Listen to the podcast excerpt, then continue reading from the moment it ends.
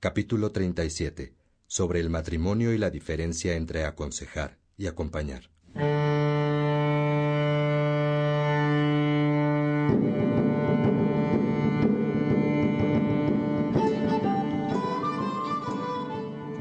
Peregrino, escucha, que ha terminado ya una jornada de labor pastoral para Agustín. Su visita a los enfermos ha terminado. Y llega al convento con Faustino. Ven, acércate. Sigamos nuestro camino escuchando a Agustín.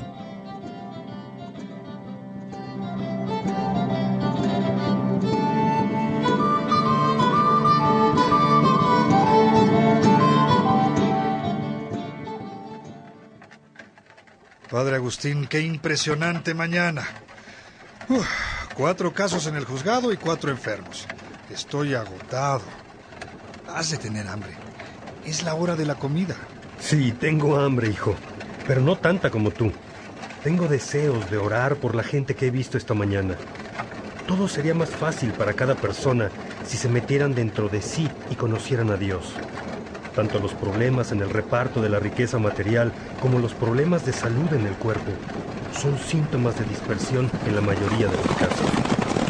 Vamos al rezo de sexta y luego a comer con los hermanos. Gracias, caballerango. Eres todo un experto en la dirección de estos caballos. Gracias, padre. Es un privilegio servirte. Buen provecho, hijo. Ve con tu familia, que tu mujer te ha de haber hecho un guiso delicioso. Gracias, padre. Buen provecho.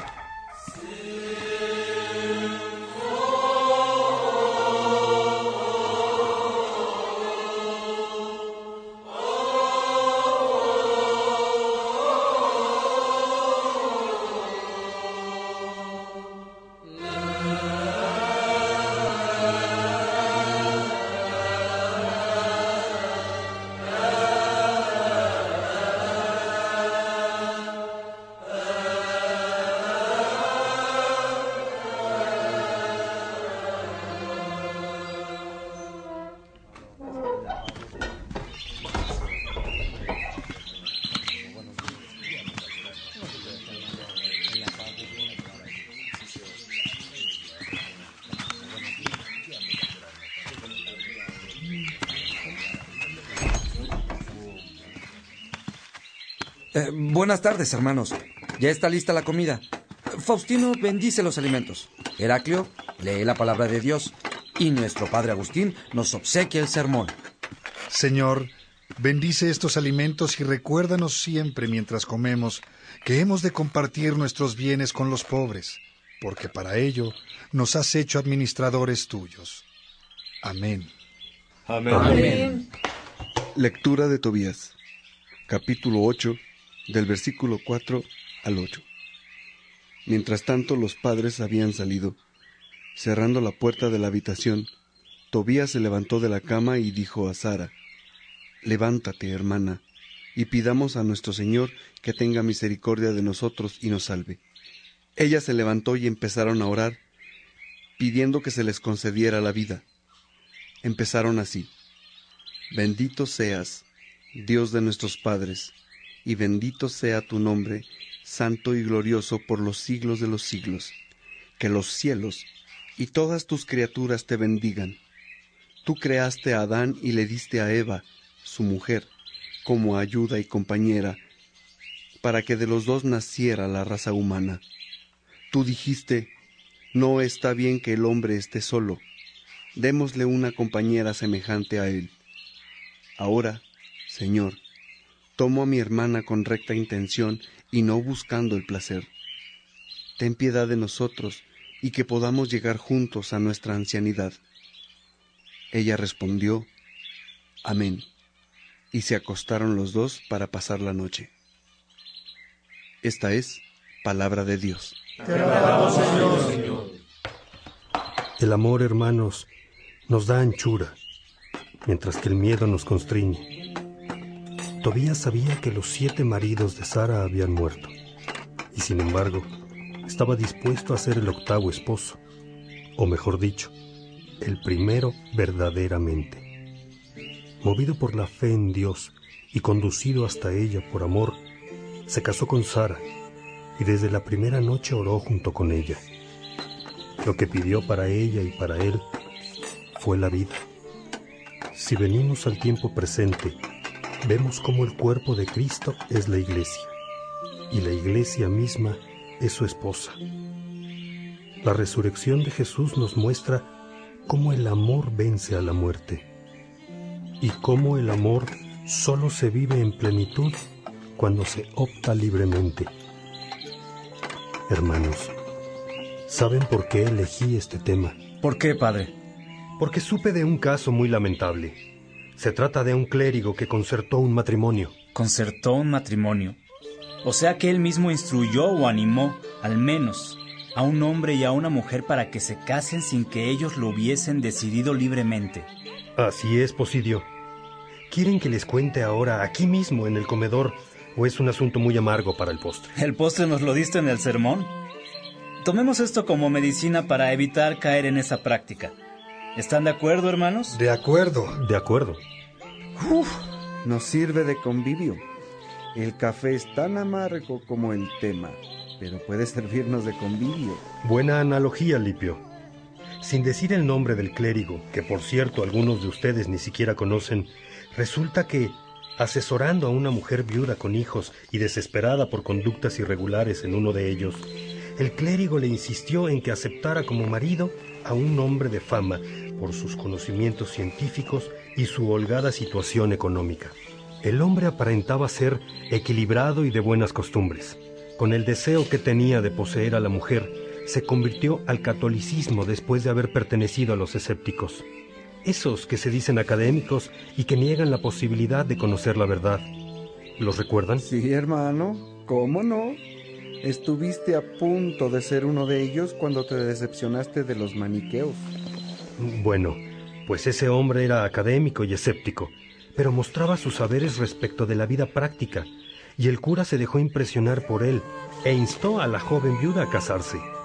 Ella no lo quería y ni siquiera se sentía atraída hacia él. Era muy católica y no necesitaba más de lo que tenía gracias a la herencia de su padre.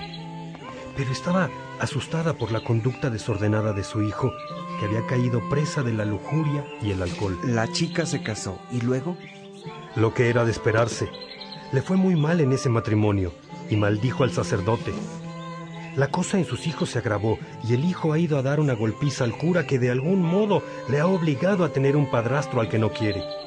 Ya ninguno de esa familia va a la iglesia. Moraleja, el sacerdote solo debe intervenir cuando le es solicitada la bendición para santificar el matrimonio de quienes lo han contratado libremente. Así es, Alipio. Así que en esta mesa de clérigos no debe haber uno solo que se atreva, en el ejercicio de su ministerio, a hacerla de promotor matrimonial. Solo pueden bendecir el matrimonio ya contratado libremente por las personas que así lo han decidido. ¿Está claro? Muy claro, Padre Agustín. Lo mismo diría para cualquier vocación, Padre. No me atrevería ni siquiera a promover la vida militar o la vida magisterial, ni una profesión ni un estado de vida. Esas cosas las debe elegir cada persona. El problema es que la gente nos consulta y a veces uno se va por la vía rápida del consejo. Ese es el error, Posidio. ¿Tú qué dices, Evodio? Pues que si hay que aconsejar algo, es que se conozcan a sí mismos, que conozcan sus fuerzas y limitaciones, que conozcan el ambiente en el que estarían al tomar tal o cual decisión, y que vean si podrían con ello o no. Pero jamás debemos dar un consejo para un estado de vida, a menos que sea un estilo de vida. No es lo mismo estado de vida que estilo de vida. Claro, Evodio tiene razón. Estilo de vida es el cristiano, por ejemplo, y estado de vida es la soltería. El matrimonio, la viudez, el sacerdocio, el monacato, el... Muy bien, Alipio. ¿Y qué es la profesión? Evodio, haces una buena pregunta. Yo soy presbítero pero también abogado. Entonces, mi estado de vida es la consagración a Dios.